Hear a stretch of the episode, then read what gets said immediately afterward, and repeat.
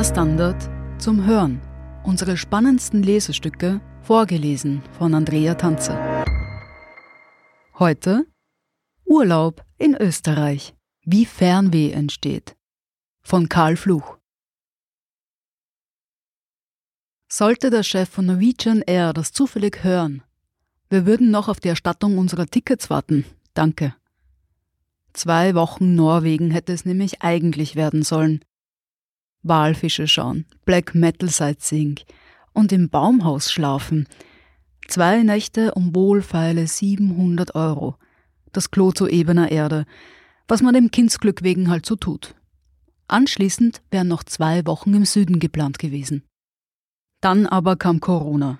Und trotz atheistischer Stoßgebete und lächerlicher Drohungen gegen Unbekannt stornierten wir zuerst hier, dann dort und resignierten schließlich in Richtung Urlaub im eigenen Land. Wird sicher auch ganz schön, versicherten wir uns mit länger werdenden Nasen in länger werdenden Gesichtern. Die Preise der ersten anvisierten Destinationen waren dann zwar durchaus norwegisch, ansonsten stellten wir fest, dass Österreich schon eher klein ist und die Angebote recht austauschbar sind. Dem Stadtkind zuliebe nahmen wir schließlich keine Airbnb-Wohnung an der alten Donau, sondern buchten einen Urlaub am Bauernhof. Den Zuschlag für den exotischen Selbstversuch erhielt für vier Tage Oberösterreich. Im Anschluss sollte es in ein Kuhdorf in der Steiermark gehen. Das nenne ich nicht aus Geringschätzung so.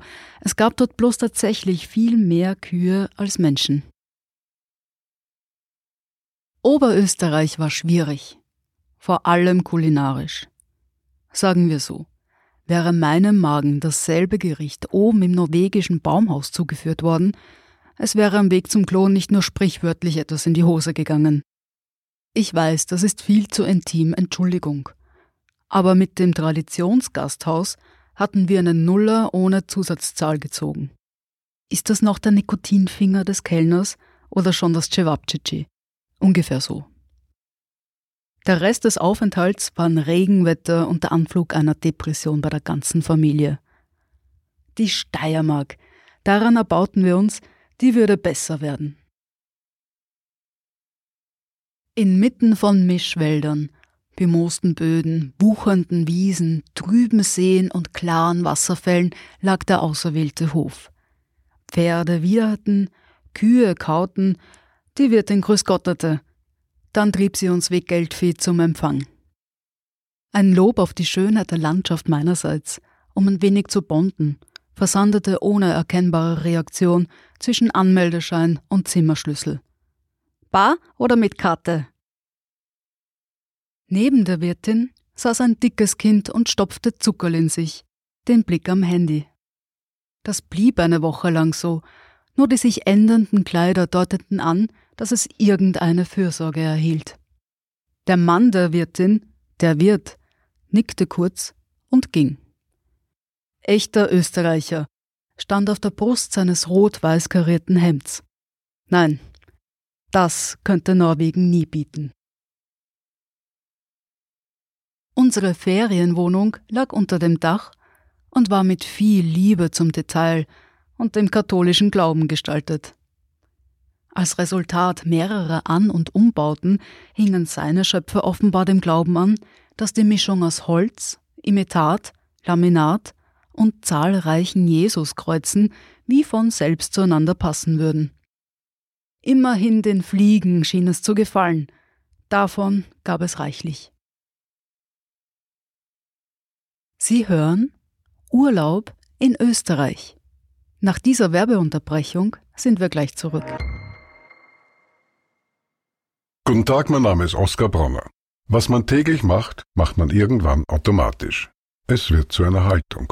Sie können zum Beispiel üben, zu stehen. Zu Ihrer Meinung, zu sich selbst, für eine Sache. Wir machen das seit 1988 und es funktioniert. Der Standard, der Haltung gewidmet. Wir sind zurück mit Urlaub in Österreich. Am Abend setzten wir uns in neu erstandener Funktionskleidung zu den anderen Funktionskleidungsträgern in den Garten des hauseigenen Restaurants. Bereit, uns Land und Leuten anzunähern, genossen wir Fernblick und Luft. Da knallte es. Am Nebentisch tippelten Einheimische in platzhirschiger Lautstärke Karten. Gib nicht wie ein Volltrottel! und resümierten über die Fragen der Zeit. Scheißmasken. Keiner trug eine. Trotz aller Widrigkeiten galt ihnen der Sebastian als heilig, die Medien hingegen als verlogen. Die Servierkörper standen zustimmend nickend und Kette rauchend daneben und schienen eher am Verlauf des Viererschnapsers interessiert als am Verlangen der Gäste. Aber wozu hat man ein Kind? Geh rüber und sag, wir wollen bestellen. Nachdem wir drei Gerichte nach dem Rezept Quantität statt Qualität verinnerlicht hatten, wurde der Wirt überraschend leutselig und setzte sich zu uns. Aus Wien, sagte er in der Art, wie ein Arzt eine schlechte Diagnose verkündet. Eigentlich aus der Steiermark, aber schon länger in Wien, ja, versuchte ich mich einzuschleimen. Sinnlos. Ich war einmal in Wien arbeiten. A Scheißfirma. Nach ein paar Wochen habe ich kündigt. Da waren nur Ausländer in der Firma. Während er das sagte, streifte mein Blick über den Parkplatz, auf dem die Autos seiner Gäste standen. Mit Kennzeichen aus Deutschland, Italien, den Niederlanden oder Belgien. Ich gehe zu den Katzen, sagte das Kind. Unser Urlaub am Bauernhof fühlte sich bis dahin wie ein Urlaub im Gemeindebau an. Doch morgens sollte sich ein wesentlicher Unterschied zeigen. Im Gemeindebau gibt es keinen Fischteich, am Bauernhof schon. Dort holten dicke Buben in Star Wars T-Shirts um 7 Uhr früh mit Gebrüll Fische aus dem Teich, in dem mehr Tiere als Wasser zu sein schienen. Unser Kind, das Buben gerade grundsätzlich doof findet, fühlte sich bestätigt. Für den Rest der Woche sollte das dicke Bubengeschrei unser Weckruf sein. Jedes Mal, wenn so ein toller Hecht einen Karpfen fing, schossen die Eltern Fotos mit dem Handy. Anschließend wurden die um Luft japsenden Viecher wieder ins Wasser geworfen. Dann zog der nächste dicke Geschopp den nächsten dicken Fisch an Land. Nur Dynamitfischen im Aquarium muss noch spannender sein. Doch die Ausflüge in die Umgebung waren toll. In den Wäldern hätten einen aus Erdhäusern kommende Hobbits nicht weiter überrascht, und sogar der Gipfelsturm auf ein 900 Meter Massiv hat mit den neuen Trekkingschuhen am Gaspedal super funktioniert. Das Hüttenpersonal allerliebst. Einmal lag morgens eine in Plastik eingeschweißte Einladung zum Grillabend vor der Tür. Der Wirt höchst selbst würde Fleisch verbrennen. Es sei ein Highlight, zumal mit Live-Musik, stand da. Die Grillage war okay.